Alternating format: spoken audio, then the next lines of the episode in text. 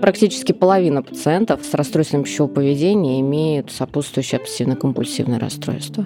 В детстве у меня был сейчас в кавычках нервный тик. Когда мозг у человека с расстройством пищевого поведения недополучает питание, то и навязчивости тоже усиливаются. Вообще я не тревожный человек. Вот эти все десятидневные ретриты, вот меня они пугают, если честно. Меня тоже. Нет ли такого, что люди пьют антидепрессанты при ОКР просто ради своего какого-то мифического успокоения, как плацебо какое-то, а на самом деле они нифига не помогают и не работают? Кажется, как будто ты хочешь какую-то волшебную таблетку. Привет, друзья! Вы слушаете подкаст «Ешь спокойно. Все об отношениях с едой и самим собой». Это проект для всех, кто столкнулся с нарушениями в пищевом поведении и хочет освободиться от тревоги, ограничений и деструктивных мыслей о еде и собственном теле. Я автор и ведущая подкаста Яна Задорожная, и сегодня мы поговорим о связи и сопряженности расстройств пищевого поведения и обсессивно-компульсивных расстройств. Исследования показывают, что распространенность симптомов ОКР у тех, кто страдает расстройствами пищевого поведения, очень высока по сравнению с общей популяцией. По разным данным, это от 25 до 41%. То есть столько людей с РПП показывают симптомы ОКР.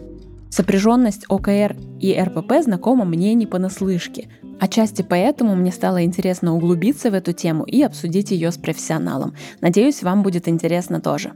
У меня в гостях Екатерина Синеудская, заведующая стационарным отделением Центра изучения расстройств пищевого поведения, врач-психиатр, психотерапевт и нарколог. Екатерина, во-первых, спасибо, что согласились э, поучаствовать в проекте. Это очень важно. Для меня очень важно привлекать квалифицированных специалистов э, к обсуждению, потому что уровень осведомленности об РПП у нас э, экстремально вообще низкий, и кажется, что важно там очень качественную информацию максимально широкой аудитории доставлять. Вот, собственно, это и есть моя задача в рамках подкаста. Поэтому благодарю за участие. Спасибо, а, что пригласили.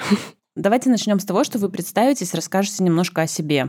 Я врач-психиатр, психотерапевт, нарколог. А я заведующая а, стационарным отделением Центра изучения расстройств пищевого поведения в Москве. Последние годы я занимаюсь а, изучением, диагностикой, лечением расстройств пищевого поведения. Расскажите, пожалуйста, как вы пришли к тому, чтобы сосредоточиться на такой специализации, как РПП? Во-первых, это было связано с тем, что это очень узкая и малоизвестная тема, и а, хотелось больше узнать об этих расстройствах, а, лучше разобраться в том, как качественно оказывать помощь пациентам. Ну, также хотелось больше э, доносить другим да, специалистам о том, как лучше лечить расстройство пищевого поведения, да, уже после того, как ты сам разобрался и да, понимаешь. При этом пациенты с расстройством пищевого поведения, они, с одной стороны, очень сложные, и очень много связано с тем, что это расстройство связано с питанием, с какими-то личными переживаниями этих пациентов. И при этом а, надо сказать, что это расстройство с высокой летальностью. Это, по сути, э, да, первое такое, может быть, ну, единственное психическое расстройство, при котором такой высокий уровень летальности. То есть при среди э, всех других психических расстройств порядка 20% летальности да, при расстройствах пищевого поведения. И на первом месте это суициды, а на втором месте это да, осложнения, связанные с физическим состоянием, с медицинскими осложнениями расстройств пищевого поведения. Вот, поэтому действительно очень сложная группа пациентов, требующая максимальной включенности, максимальной информированности и участия, и понимания всех процессов, которые происходят а, с пациентом. Да, согласна абсолютно. Мы сегодня здесь собрались, чтобы поговорить о связи обсессивно-компульсивных расстройств и расстройств пищевого поведения. Да? А, для начала давайте, наверное, там обсудим и как-то э, синхронизируемся да, в понимании, что такое ОКР, обсессивно-компульсивные расстройства. Екатерина, угу. расскажите, приведите примеры, пожалуйста. Ну, смотрите, обсессивно-компульсивное расстройство, оно характеризуется наличием стойких обсессий или и компульсий. Чаще всего на самом деле и тем и другим э, характеризуются. То есть э, обсессия — это повторяющиеся и стойкие мысли, образы, да, побуждения. А компульсии — это а, поведение таких пациентов. То есть э, при обсессивно-компульсивном расстройстве у пациента могут быть навязчивые мысли, которые беспокоят его, и для того, чтобы справиться с тревогой, которую вызывают эти мысли, да, он начинает совершать какие-то компульсивные действия для того, чтобы снизить свою тревогу. При этом надо сказать, что обсессивно-компульсивные расстройства, они встречаются довольно часто. Например, вот распространенность в течение 12 месяцев 1-2%, если смотреть по штатам. А, риск э, в течение жизни заболеть 2-3%. При этом надо сказать, что в популяции женщины страдают э, немного чаще, чем мужчины. Но мужчины заболевают более рано. И у женщины риск манифестации э, ОКР он повышается во время беременности и после родов. А что значит риск манифестации? А риск заболеть, mm. да, поскольку беременность рода является таким ну, сложным, э, провоцирующим состоянием, которые, как правило, ну, могут провоцировать и другие психические расстройства. Угу. Вот вы сейчас э, перечислили симптомы ОКР, и звучит, если честно, ну, очень похоже на некоторые формы РПП, да, там, в частности, компульсивное переедание, булимия.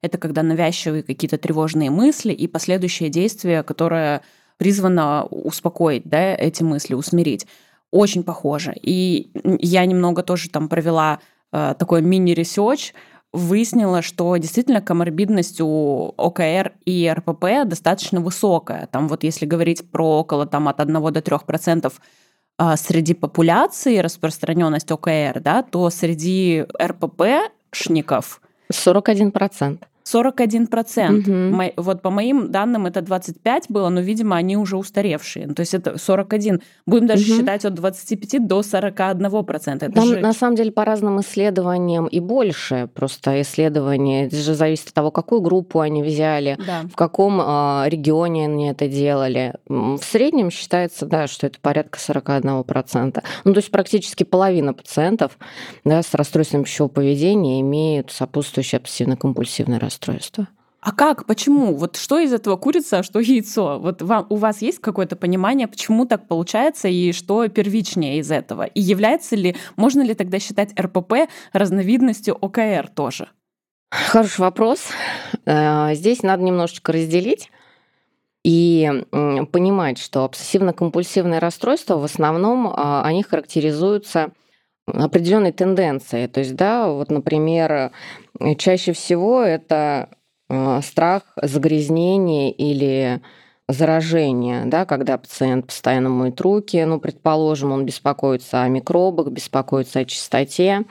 Также э, часто у них бывает беспокойство о возможном вреде. Например, они ведь что-то перепроверяют, они а, боятся, что они нанесли кому-то вред, или что им вред может быть нанесен, а, ну, не специально, то есть не, не потому, что кто-то за ними следит и специально а, делает им какие-то пакости, а потому что, ну, случайно там что-то может случиться, и мне, мне из-за этого будет а, какая-то, какое-то нехорошо мне из-за этого будет. Соответственно, могут быть неприемлемые или контрастные навязчивости, да, а, у пациентов, например, верующих, когда они заходят там в церковь, могут быть какие-то да, плохие мысли относительно там а, Бога и так далее, какие-то агрессивные мысли относительно близких или мысли сексуального характера. Часто беспокойство о симметрии. Они наводят порядок, у них должно быть все разложено по полочкам. К этому также относится какой-то подсчет, э, категоризация. Они сортируют какие-то предметы по своим определенным э, каким-то склонностям. И накопительство или хординг, да, с мыслью, что если я что-то выброшу, то что-то плохое случится. Вот. При этом при расстройстве пищевого поведения навязчивые мысли, они сосредоточены на весе и фигуре эти мысли, они, ну, то есть, по сути, это ядро расстройства пищевого поведения, да, это недовольство внешностью, фигурой. Конечно, они могут там считать калории, там делать физические упражнения, но тем не менее это все сосредоточено да, вокруг вот этой идеи. Когда мы выставляем диагноз, да, то мы, с одной стороны, смотрим на критерии диагностики расстройства пищевого поведения. А с другой стороны, если мы видим параллельно, что там, да, пациент э, часто моет ну, руки, перепроверяет что-то, или у него есть какого-то рода другие навязчивости, то тогда выставляется еще один диагноз.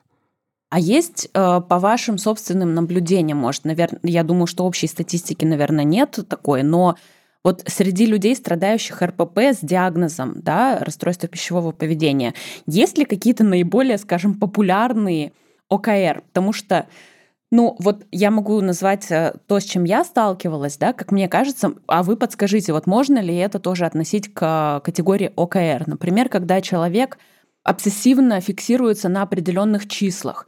Например, ему нужно там за день набрать вот ровно 1438 калорий и не больше, и не меньше. И вот эти там условно цифры 1438, они должны фигурировать там и там, и сям, и страничек столько, и так далее. Вот такая форма, например. Или страх и тревожность за то, что какой-то не тот продукт, например, там, я не знаю, подсолнечное масло, например, что оливковое масло, а, заявленное в меню ресторана в салате греческий, да, окажется на самом деле не оливковым, а каким-нибудь другим. Вот такого рода вещи. Можно ли это тоже считать ОКР? И если да, то насколько часто они встречаются э, в рамках РПП и как-то их отдельно нужно тогда лечить или как, как это все устроено вот вообще?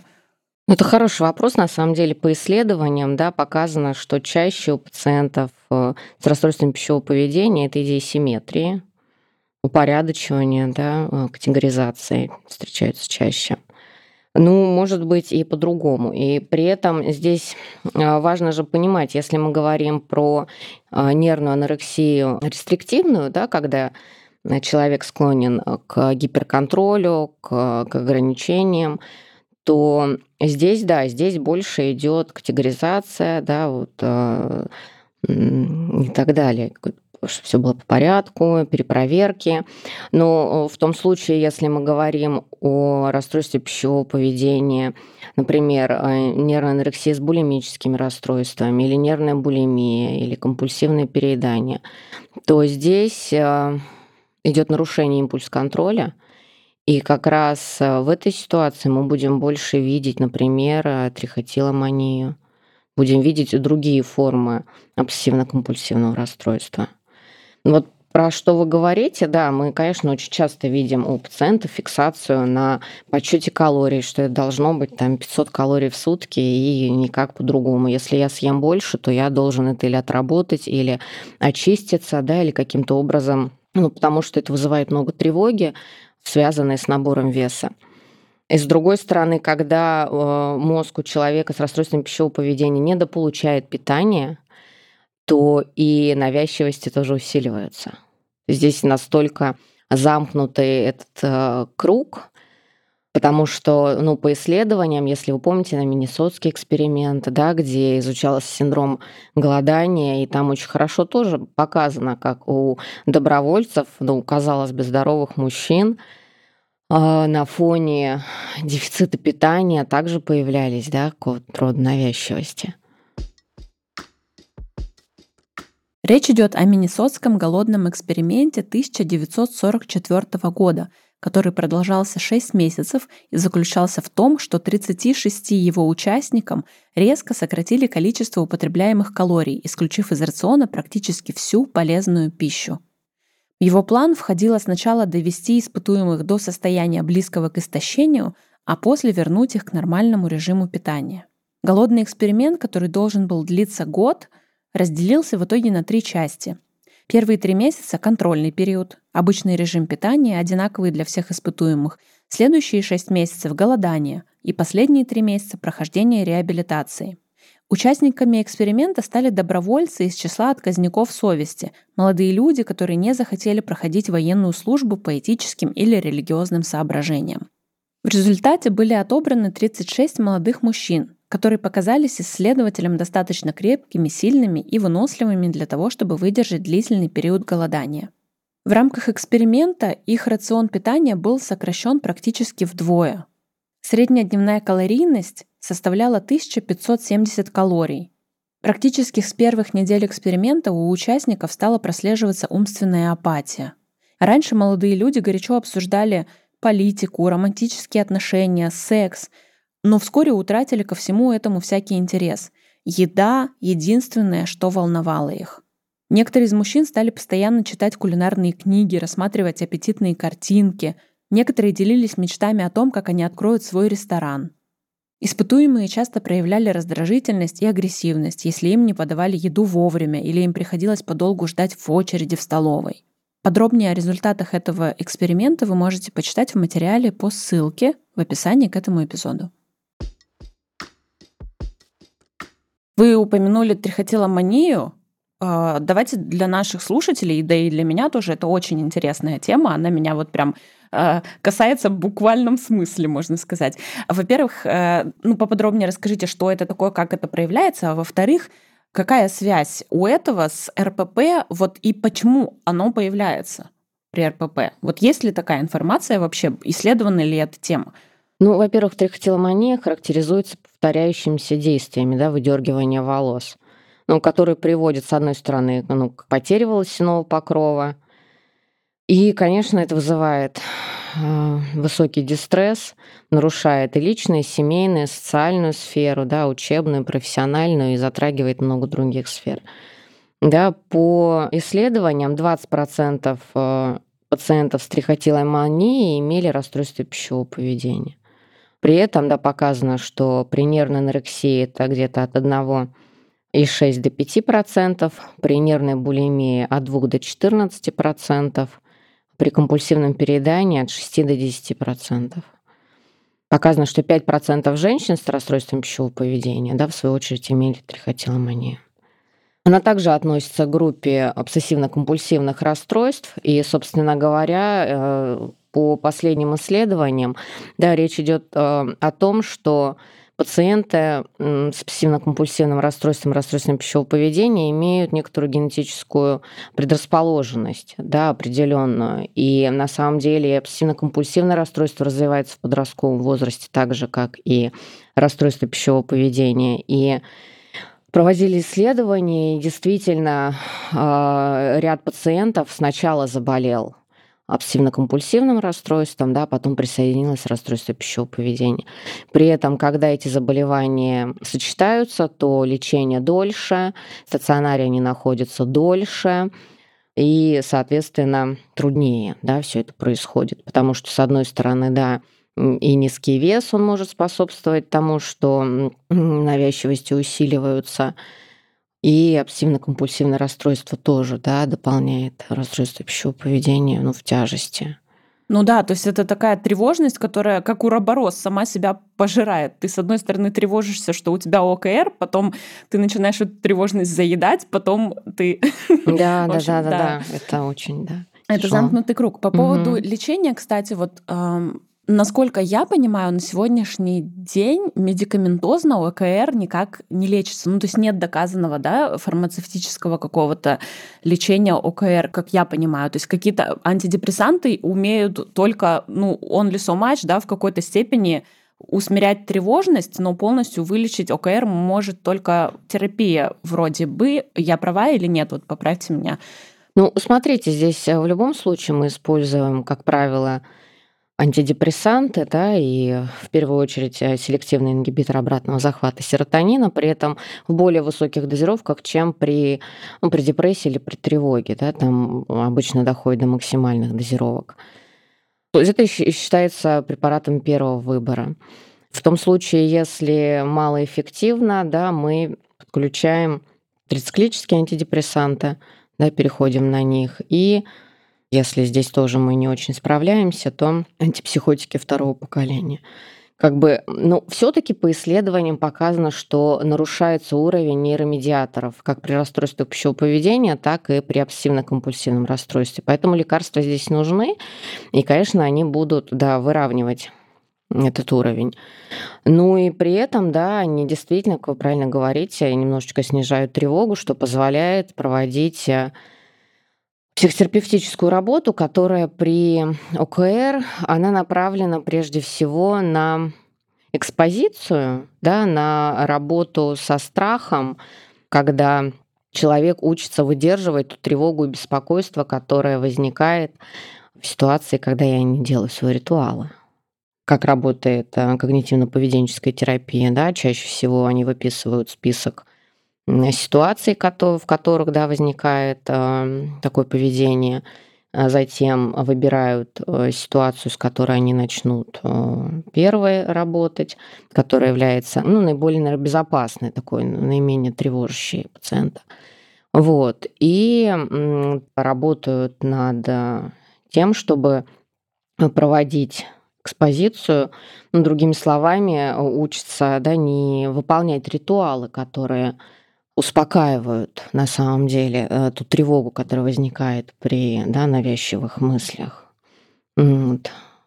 Есть ли какие-то сведения о процентах или статистике излечения от ОКР? потому что, ну, выглядит все со стороны, когда начинаешь там изучать эту тему, довольно трагично, если честно.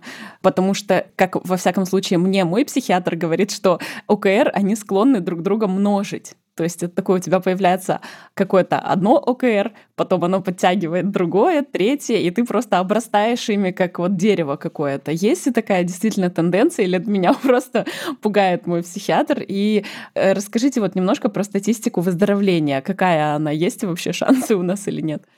Ну, по метаанализу, да, э, все-таки ремиссия за 5 лет 55%. То есть, ну, он, может быть, специально так делает, чтобы активнее работали.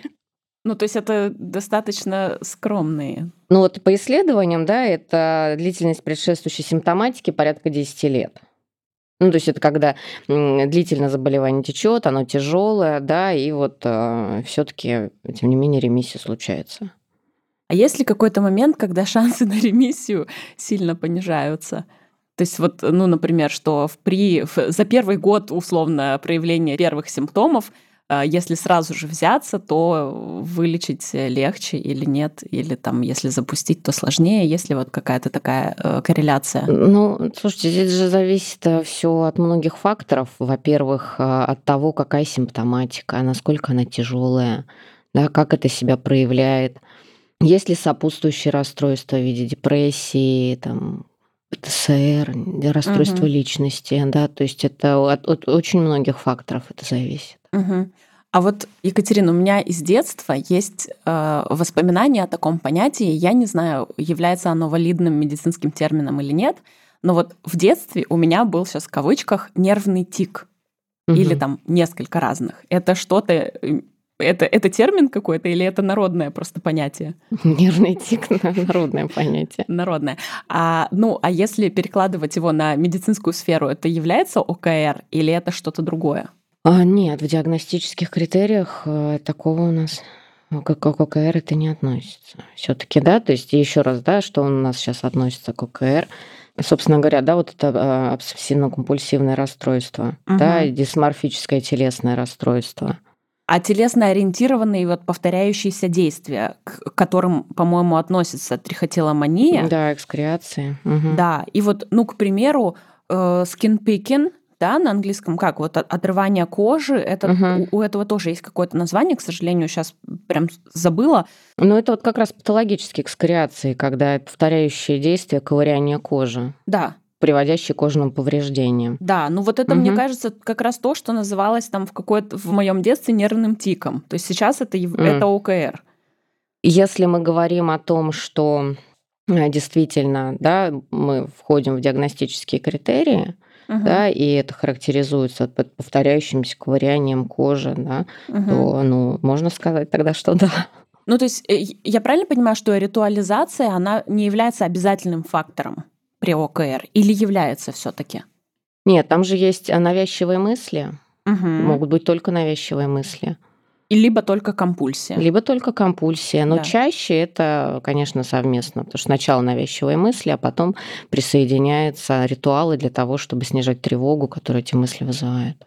Вот такой вопрос по поводу низкой статистики выздоровления от ОКР. Да? Если мы говорим, что пациенты с РПП очень часто показывают симптомы и РПП, и ОКР, как часто встречаются случаи, когда человек выздоровел или вышел в стадию рекавери от РПП, и при этом у него сохранились ОКР, и при этом у него длительная ремиссия в РПП. Ну, то есть можно ли, вопрос, наверное, такой, можно ли вылечиться от РПП, сохранив при этом какие-то ОКР и жить с этим дальше нормально? Да, исследования это показывают, что даже при уменьшении симптомов расстройства пищевого поведения, восстановлении да, от расстройства пищевого поведения, симптомы ОКР остаются.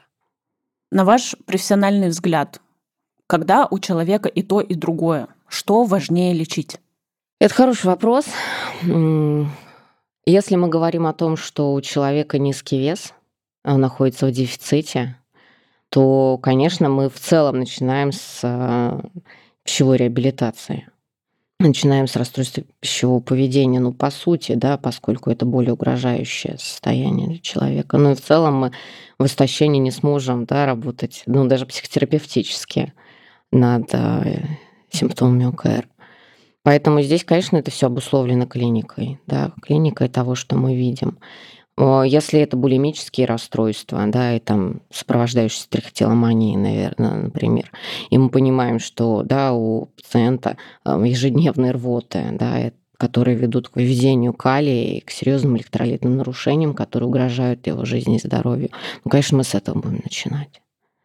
Я смотрела исследования, да, к сожалению, я не нашла такой информации, но по да, моему многолетнему опыту э, работы да, в клинике мы видим, что действительно да, начинать надо с расстройства пищевого поведения.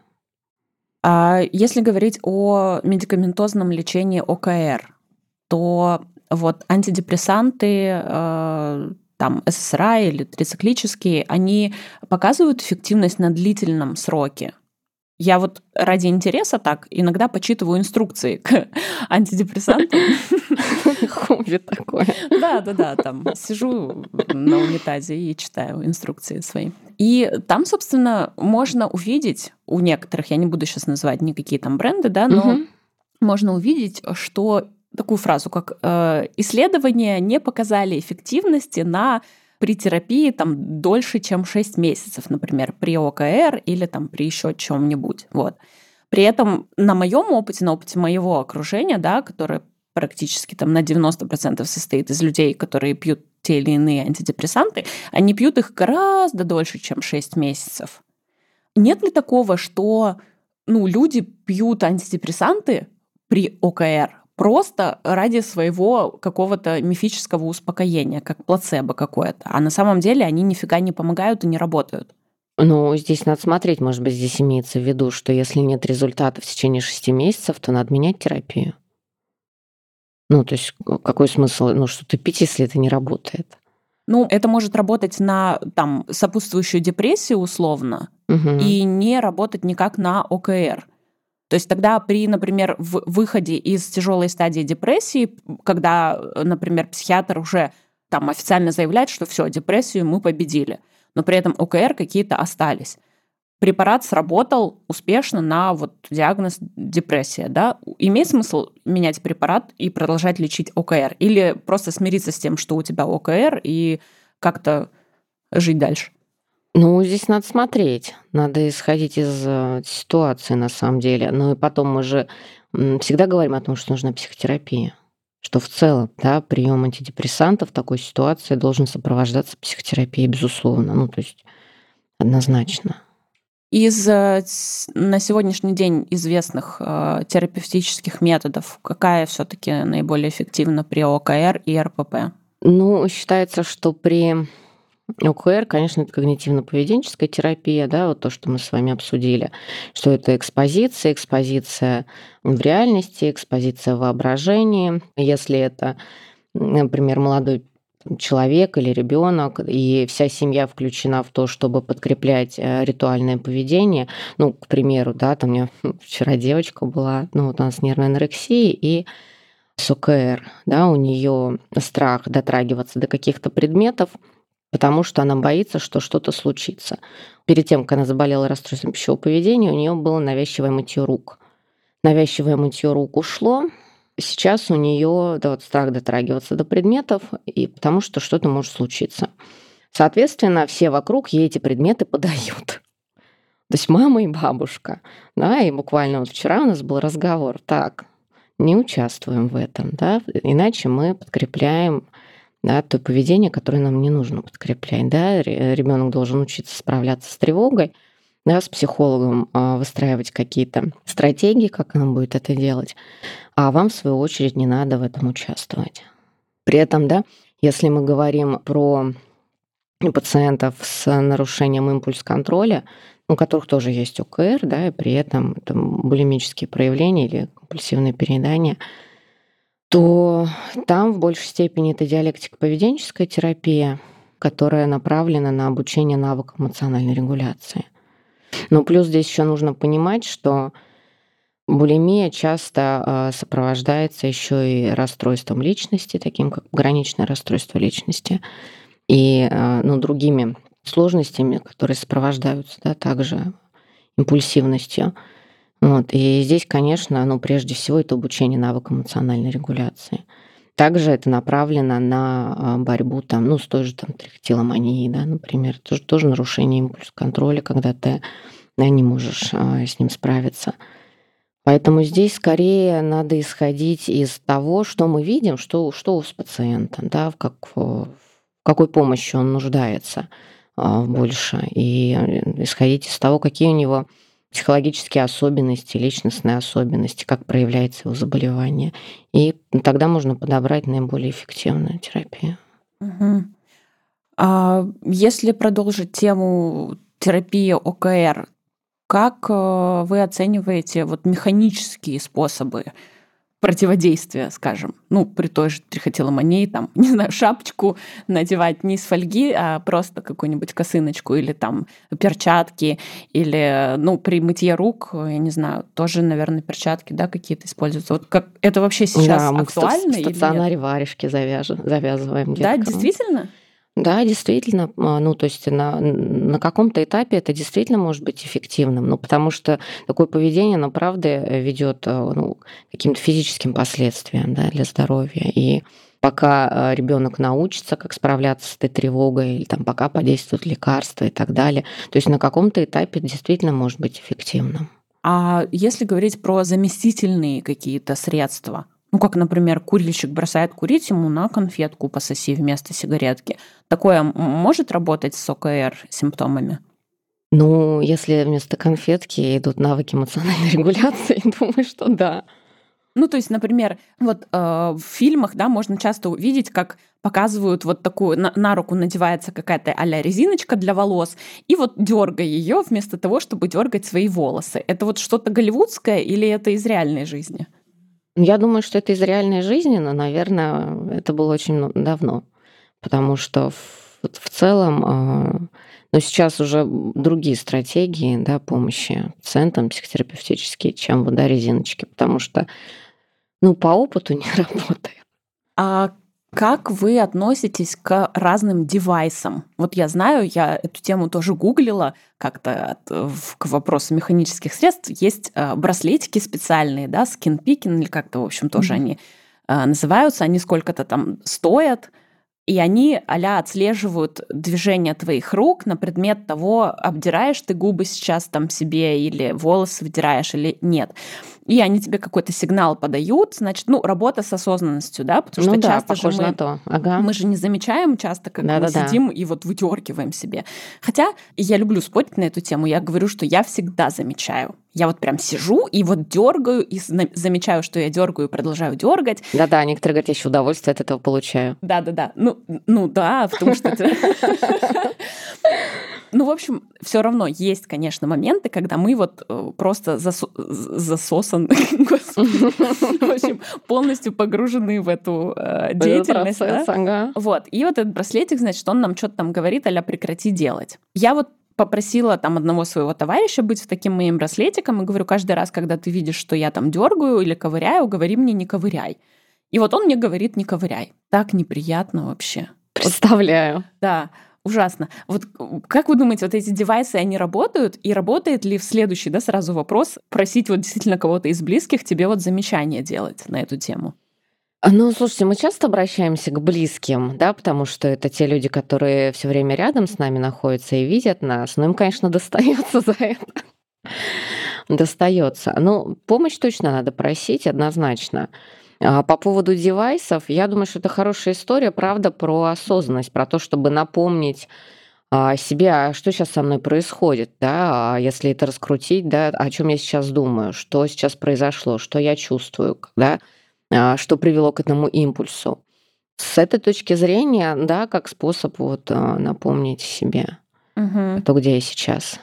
А в этом смысле вот ведение дневника эффективно при ОКР? Потому что при РПП это, по-моему, там пер... топ-3 да, совета. Дневник, конечно. при РПП, да, в первую очередь. И вот при ОКР дневник. это тоже так работает? Нужно вести дневник? Рекомендуется, не рекомендуется? Расскажите об этом. Слушайте, ну про дневник подробно я не могу рассказать, а, но базовым при ОКР это экспозиция. Угу. Да, это работа над тем, потому что, э, ну, как бы, да, можно, конечно, вести дневник, но твоя задача не, ну, как бы не делать, да, тот импульс, которым тебя толкает. Вот интересно, я сейчас сижу с вами разговариваю, и кожу на среднем пальце прям всю содрала практически. Вот что я... Вы тревожитесь? Я не знаю. Я, наверное, когда мне задают этот вопрос, в частности, вот ваш коллега Максим угу. Борисович, вот у него тоже на приеме я была, он, угу. и он меня спросил про тревожность. Я говорю, вообще я не тревожный человек. Ага. Просто максимально не тревожный человек. Ну, и получается, что я эту свою тревожность... Не идентифицируете Да, просто. да, да, да. То есть, но зато я очень идентифицирую то, что у меня вот здесь вот торчуля такая из угу. кожи, да, торчит, ее угу. нужно срочно оторвать. Не знаю, чем это будет полезно нашим слушателям, но, в общем, да, если вы там замечали или не замечали за собой какие-то симптомы ОКР, стоит обратиться, наверное, за помощью. Вот. Вы упомянули пограничное расстройство личности, которое часто идет параллельно с булимией, да? ПТСР. А, ПТСР. да. Вот, как раз, да, я хотела спросить, с какими травмами и расстройствами поруется ОКР, кроме РПП? Вот это пограничное расстройство, и ОКР это ПТСР и ОКР, да? Что вот Нет, и... это я говорила про то, что расстройство пищевого поведения. А, часто. пищевого поведения да, возникают да, да. на фоне ПТСР. ПТСР Но это... они часто коморбидны, они часто сочетаются, да. Да, ПТСР это посттравматическое стрессовое да, расстройство. Да, да, да. Угу. Многие исследователи отмечают особенности воспитания в детстве. Например, если ребенку приходилось брать гиперответственность за себя, ну, предположим, у него родители там болели или страдали алкоголизмом, и ребенку приходилось контролировать, да, чтобы с ними что-то не случилось. Или наоборот, когда родители гиперконтролирующие и или когда родители говорили о том, что, ну, то есть он, да, как бы научение такое, то есть когда родители гиперконтролирующие, все должно быть по порядку, такие тригидные установки, то ребенок научается да, так себя вести. Соответственно, когда есть определенные ну, тригидные правила а, в поведении или обязанности в родительской семье, когда был опыт, ну, например, какое-то неправильное мышление привело к какой-то а, неприятной ситуации. И у человека образовалась такая связка. Если я вот так подумаю, вот так может плохо случиться, да, например. Да. Также может быть э, в семье запрет на выражение агрессивных эмоций. Ну, то есть, когда родители говорят, вот так думать неправильно, да, ребенок начинает думать, ага, я думаю неправильно, старается так не думать, да, и происходит усиление этой истории. При этом, вот, ну, собственно говоря, мы уже обсудили, что да, преимущественно, конечно, генетическая предрасположенность да, и при расстройстве пищевого поведения, при ОКР. Но в 50 где-то процентов случаев да, здесь триггеры очень важны. Ну, кстати, вот про генетическую предрасположенность ОКР, мне кажется, мы очень как-то вскользь обошли. То есть она такая же высокая, как при РПП, я правильно понимаю? То есть, скорее всего, у родителей тоже какой-то ОКР присутствует. В целом, да. То есть по исследованиям у родственников э, с расстройством пищевого поведения обнаруживался ОКР. При этом личностные особенности, такие как да, гиперконтроль, перфекционизм, угу. склонность фиксации на деталях, разбираться в нюансах, да, то есть э, такие личностные особенности тоже очень похожи. Еще вот у меня возник вопрос, какой у ОКР инкубационный период, так скажем, если мы говорим, что травма какая-то э, триггернула развитие ОКР, то может ли быть такое, что, например, травма случилась в детстве или там сколько-то лет назад, и через сколько-то лет только возникли ОКР-симптомы? Или они возникают сразу? Вот есть какая-то у вас э, информация об этом? Я к тому, что в диагностике да, ОКР, когда мы пытаемся выяснить триггер, Мгм. то стоит ли копать на годы назад? А как нам это поможет? Никак не поможет, да? Ну, просто мне кажется, что вот когда я, например, думаю про РПП в своем случае, да, мне помогло довольно сильно понимание того, как и когда, поскольку я заболела РПП в достаточно взрослом возрасте, не в детстве, не в подростковом возрасте, мне помогло действительно понять, как и почему и в какой момент у меня нарушился образ тела. Это было на 100%, конечно, там часть генетически понятно было, но поскольку процесс был запущен достаточно поздно, он был социально обусловлен определенным образом. И понимание, и вот эти вот прям конкретные моменты, когда и почему у меня что-то сломалось, оно действительно помогло мне собрать все в кучку. И я гипотетически просто предполагаю, что, возможно, при ОКР, когда мы там пытаемся разобраться, что и как пошло не так, тоже такое могло бы сработать или нет? И вот если да, то насколько далеко стоит заглядывать назад?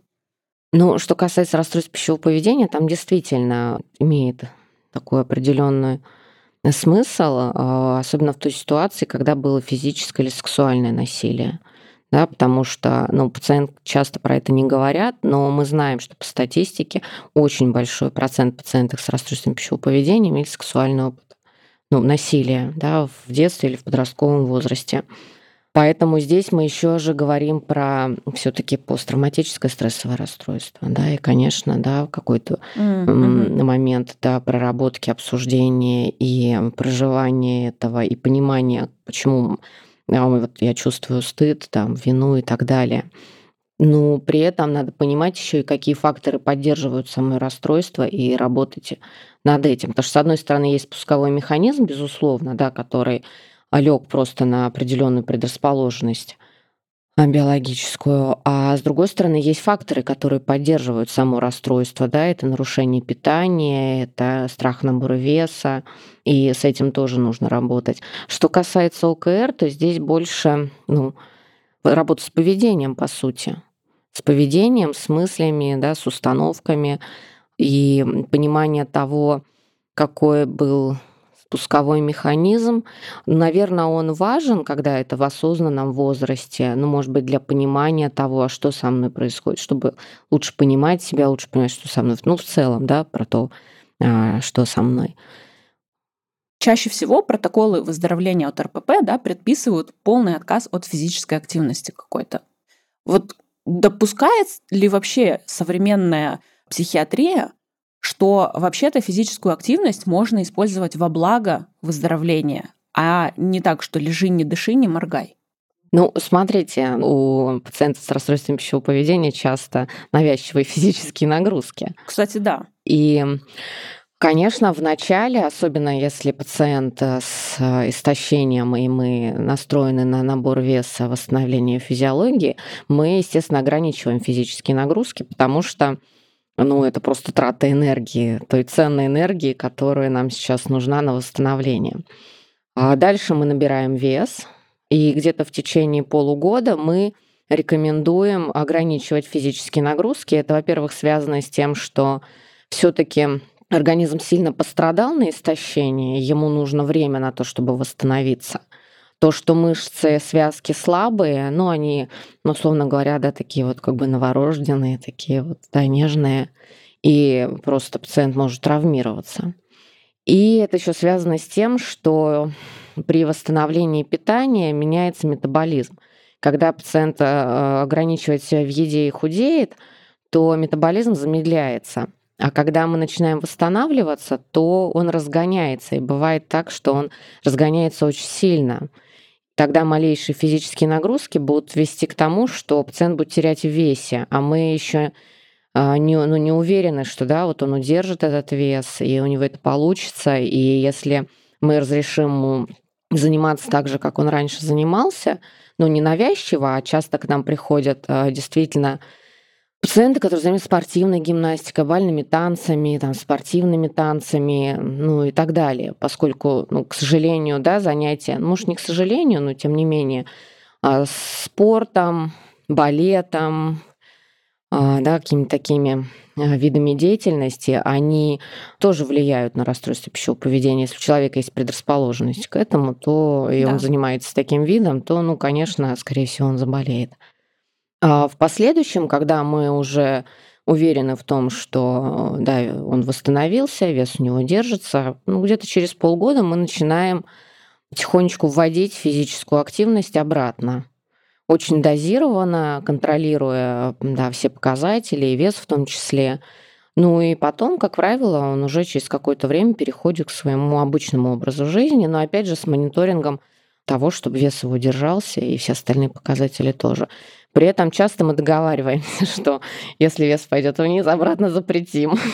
Нет, все... Это тоже такой мотивирующий момент. Да, это абсолютно понятно, логично. Я так понимаю, что здесь э, вы говорите о пациентах э, с анорексией в основном. Угу. А если мы говорим о компульсивных переедающих или булимиках, там какая картина с физической активностью? Ну, на восстановлении при нервной булимии, когда есть очищение, да, это могут быть рвоты, могут быть э, злоупотребления мочегонами, слабительными.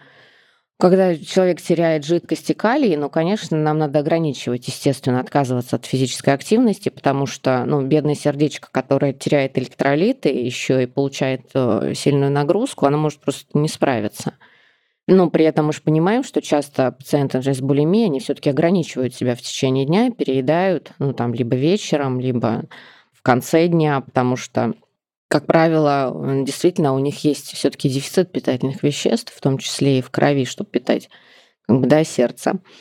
Поэтому здесь на вот этот период восстановления понятно, почему да, у нас есть ограничение физической активности. Вот, в последующем все-таки мы исходим из того, что если у человека нормальное питание, он э, нормальные показатели э, физические, ну, крови и да, других анализов, то ну почему нет? Да, он нормально питается, вес его держится, у него нет э, неэффективного поведения, да, очищений, угу. то ну почему То есть нет? физическая активность как процесс э, выхода восстановления от РПП уже после зафиксированного какого-то результата, правильно я понимаю? Да, то есть мы же не можем говорить, что да, человек через полгода, э, там набор веса, восстановления, он выздоровел. Нет, конечно, у него могут сохраняться эти мысли, а ему может э, быть сложно не сравнивать себя с другими. Но это не значит, что да, мы не можем ему разрешить какую-то активность. Угу. И при этом часто это бывает одним из мотивирующих таких моментов, когда мы говорим, так, давай, вот мы будем справляться, давай, будешь удерживать, все получится, дальше разрешим тренировки, такие горящие глаза, я все буду делать, так разрешите, давайте хотя бы там начнем два раза в неделю, хорошо, все будешь там вес держать, давай, будем два раза, начнем так.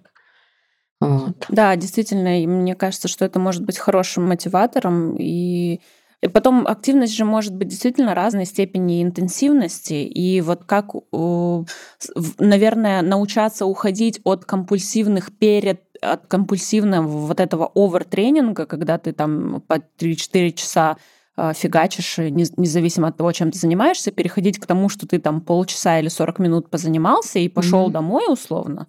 Но здесь же важно, а зачем я тренируюсь. Если я тренируюсь, чтобы сжечь калории, это одна история. Да. да и это мы понимаем, что это не очень здоровая история. Да, когда я поела, мне надо срочно потренироваться. То, конечно, да, это совсем не то. А другая история, когда я понимаю, что я хожу там два раза в неделю там, заниматься, потому что мне это нравится, потому что мне доставляет удовольствие. Я просто чувствую, что мое тело, оно сильное у меня потом лучший аппетит, и я побольше поем для того, чтобы компенсировать то, что я потренировал. Вот, то есть, а это совсем другое. Поэтому здесь нужно, конечно, разводить эти понятия. Не в том случае, если это действительно навязчивые такие физические истощающие тренировки, связанные именно с мыслями да, про внешность и про то, что мне нужно срочно отработать и, похудеть, то, конечно, да. А возник вопрос, э, вот мы затронули тему каких-то внешних да, практик, которые могут э, так или иначе идти параллельно с э, восстановлением от РПП и ОКР тоже. И сейчас вот очень такие противоречивые есть мнения на тему медитации и практик осознанности. То есть было время, когда их прям активно пиарили в работе с тревожностью, да, а сейчас я вот замечаю, что Говорят, что многие люди, вроде как приходя в эту осознанность, там на высоком каком-то уровне, они не справляются. И происходит там обратный эффект от медитации или от э, каких-то таких практик духовных. Вот какое у вас мнение, используются ли там ваши практики, вы рекомендуете вы или нет э, медитации или что-то в таком духе? Может, это тоже все от перетренированности практикой происходит? Возможно, ну, возможно. Ну, то есть, если мы говорим там о какой-то, например, поездке на Випасану для людей, которые не подготовлены. Ну, нет, ну, конечно, они о чем говорят. Да, ну вот у меня просто как раз поделюсь, да, в, не помню в каком году, может быть, два или три года назад, достаточно пиковое такое депрессивное состояние, у меня подтвердилась моя поездка на Випасану, где там одно место на 800 миллионов человек, и там вообще шансы, что я туда попаду, были стремились к нулю. И вот я туда попадаю в этот список, и они мне присылают какую-то анкету, которую нужно заполнить, и там есть вопрос про принимаете ли вы какие-то лекарства, есть ли у вас какие-то расстройства. Я по-честному отвечаю, что да, есть там депрессия, вот я принимаю то-то, то-то. Они мне присылают тогда дополнительную анкету с вопросами дополнительными о моем состоянии. Я им отвечаю, в итоге они мне разрешают, потому что мое состояние кажется довольно стабильным. И я со своим психиатром на тот, на тот момент обсуждала эту поездку, стоит мне или нет. И она у меня вызывала столько тревожности, потому что там на 10 дней да, я была вынуждена бы отказаться от тренировок. Mm. Понятно. Есть, да, я не могла просто принять тот факт, что я за 10 дней ничего не случится с моими навыками. Я переживала даже не за, не за состояние своего тела, потому что там на випассане ты ешь очень мало и медитируешь э, бесконечно угу. много, и, скорее всего, ты похудеешь, потеряешь вообще весь свой жир и мышцы вместе ну, с ним. Ну, скорее мышцы, да. Да, но я переживала за то, что мои навыки в тяжелой атлетике, в этих сложных композиционных движениях, да, в многосуставных, они утратятся за 10 дней без практики. Это совершенно вот иррациональный вот uh-huh, этот вот страх, uh-huh, да, uh-huh. что я разучусь там э, делать разучусь рывок приседать. штанги. Да, да, именно так. Вот. И эта тревожность, она меня настолько э, поглотила, поглотила угу. что я в итоге отказалась от этой, безусловно, крутой возможности поехать на Випасну, и все, вот. А потом я ну, переосмыслила на самом деле всю эту историю, и сейчас у меня нет однозначного мнения на тему того, что нужно ли каждому первому человеку с тревожностью заниматься медитацией. Я вот не знаю. Ну, смотрите, по исследованиям все-таки показано, конечно, что упражнения на осознанность, они снижают уровень тревожности. Но при этом я думаю, что во всем нужно находить баланс. Ведь упражнения на осознанность, они бывают с одной стороны, действительно такими, когда ты там сел, включил медитацию, полчаса ты слушаешь эту музыку. Да, а с другой стороны, это может быть э, навыки включения, да, э, вот управлением как раз вниманием, да, то есть осознанность это что? Это управление своим вниманием, по сути. И когда ты их включаешь в свою повседневную жизнь, да, когда ты осознанно делаешь а, что-то в своей жизни. То есть, да, не, ну, ну например, когда ты идешь в ванну, наливаешь ее теплой водой, добавляешь туда пену, и ты ложишься, ощущаешь, как вода тебя обволакивает, как пахнет эта пена, да, и ты все свои органы чувств направляешь на ну, вот эти вот ощущения, да, у тебя появляются мысли какие-то тревожные, но у тебя в чем заключается упражнение на осознанность, тренировка? Потому что мы эти мысли отмечаем и возвращаем свое внимание обратно вот к этим физическим ощущениям.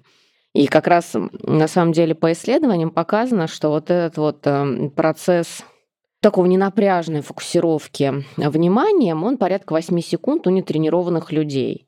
Ну, конечно, да, там где-то йоги в Ришикеше, они могут и сидеть довольно много по времени. Но вот у нетренированного человека это порядка 8 секунд. Соответственно, дальше опять появляется какая-то мысль, мы ее отмечаем и обратно возвращаем свое внимание да, к, там, или к физическим ощущениям, или к тому, что мы делаем. И на самом деле сам механизм, да, как вот, ну, если очень условно его обрисовать, то когда мы находимся в эмоциональном возбуждении, в тревоге, да, у нас лимбическая система, она возбуждается. А когда мы управляем своим вниманием, направляем его э, куда-то, будь то медитация фокусировка на дыхании, будь то осознанный прием пищи с включением всех органов чувств, там, запаха, звука, во рту ощущений, у нас включается префронтальная кора. И, условно говоря, возбуждение переходит с лимбической системы на префронтальную кору. И а, эта тренировка приводит к тому, что да, лимбическая система успокаивается, а префронтальная кора как бы увеличивается в размерах. Ну, это очень-очень условно, прямо на пальцах. Uh-huh, uh-huh. Вот. А в результате чего да, мы, во-первых, лучше можем управлять своим вниманием, а мы становимся более спокойными. Это действительно да, доказано и методами нейровизуализации и так далее. Но это не обязательно, то есть вот эти все десятидневные ретриты, вот меня они пугают, если честно. Меня тоже. Для нетренированного человека оказаться в непривычной ситуации с э, непривычными людьми, да, пациенты там с расстройством пищевого поведения, с ОКР, ну, с депрессией, так, ну, то есть это чувствительные люди, это тревожная ситуация, у тебя другая еда, у тебя какие-то с утра до вечера тренировки, потом гарантии, что там все будет, ну, как, как обещано тоже.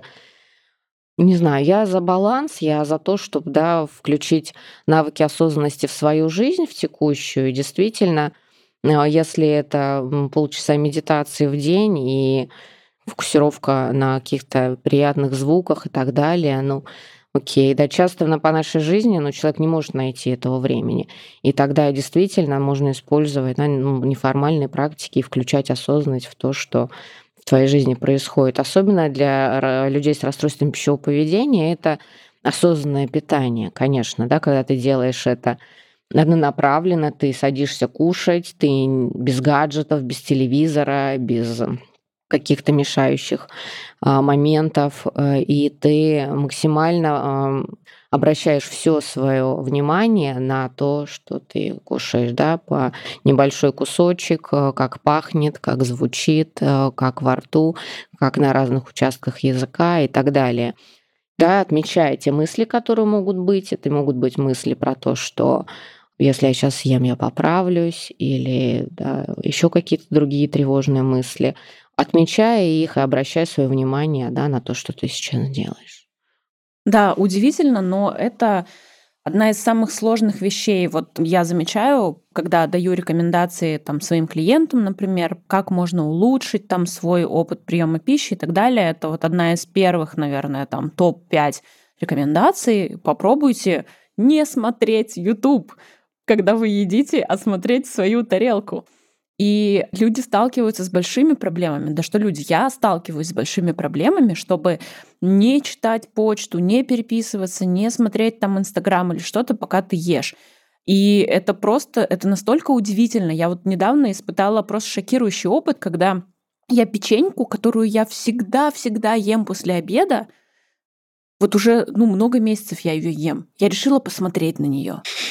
И у нее внутри на срезе такая красивая красота вообще, такое оранжевое, вот джем такой внутри. И вот и у меня, я вот сейчас говорю, у меня аж мурашки по коже, что вот я... А раньше, вот до РПП, я только этим и занималась. Я фоткала еду вообще безудержно, когда Инстаграм еще был вот для фоток uh-huh. еды, у меня было много фоток еды, как вот эти ягодное лукошко, какое оно вот там, даже я находила какую-то сексуальность в этом джеме, которое в ягодном лукошке, вот так вот, ну, и куда-то это все девается, действительно. И очень сложно к этому вернуться, потому что почему-то вот смотреть на каких-то людей в Инстаграме стало почему-то интереснее, чем смотреть на потрясающие свои продукты.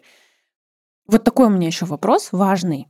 Вот на Западе сейчас все больше и больше популярности набирают терапии там псилоцибиновые, кетаминовые, МДМА-терапии, РПП и ОКР, и вообще разных депрессий, тем более, да, в каких-то там э, в Австралии, по-моему, в Новой Зеландии. У меня друг живет в Новой Зеландии, он проходил от депрессии кетаминовую терапию, пока я лечилась за лофтом, и у нас одинаковые побочки были. Удивительно, мы переписывались об этом, и это просто было, ну, очень удивительно. Вот как вы относитесь к такого рода э, терапии? Слушайте, у меня нет такого опыта, да, лечения такими препаратами, поэтому не, не могу сказать. А если бы вам представилась возможность Например, поучаствовать в эксперименте с пациентом, поприсутствовать, например, на, как это, ну, проходит, например, там псилоцибиновая терапия, сессия, там, по-моему, микродозинг какой-то есть, И когда, ну, условно, это же как открываются это быстрый доступ к травме, условно говоря, да, и вот если бы вам представилась такая возможность, как бы вы отнеслись? Вы бы с энтузиазмом отнеслись или скорее со скепсисом? Ну, ну нет, здесь скорее надо смотреть э, исследования, нужно оценить риски. Ну, то есть я вообще опыты не люблю над людьми. Над пациентами своими никогда не ставлю и не рискну.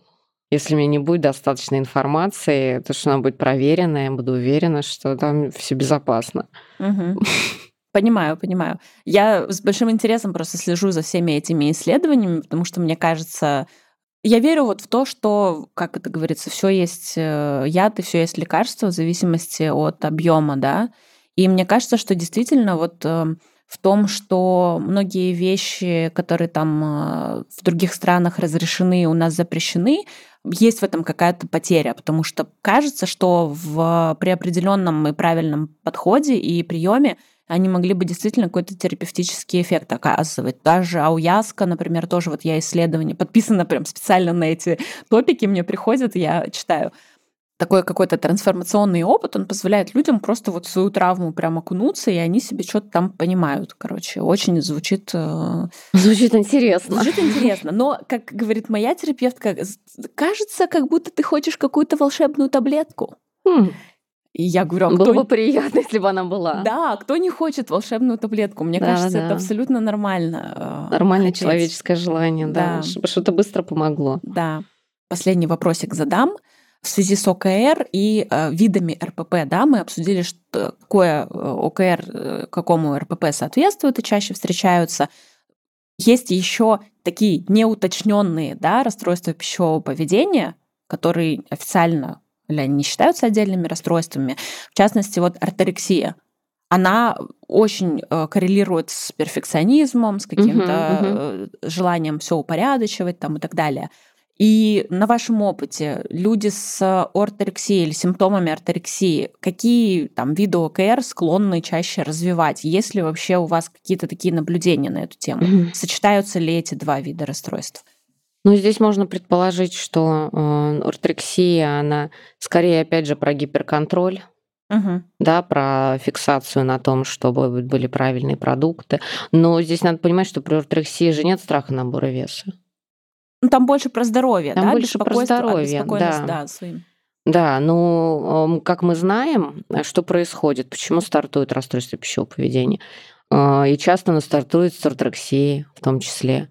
Когда человек начинает э, фиксироваться на здоровых продуктах, ограничивать себя там мучном, сладком, углеводном, начинает худеть, и процесс вот, снижения веса, он запускает расстройство пищевого поведения. То есть, да, дальше уже присоединяются мысли про страх набора веса, Мгм. Да, про да. фиксацию на этом, да. Поэтому здесь такая очень тонкая грань. Да, Вообще, как в психиатрии. я вот буквально сегодня думала о том, что орторексия это такой мостик в путешествие по РПП.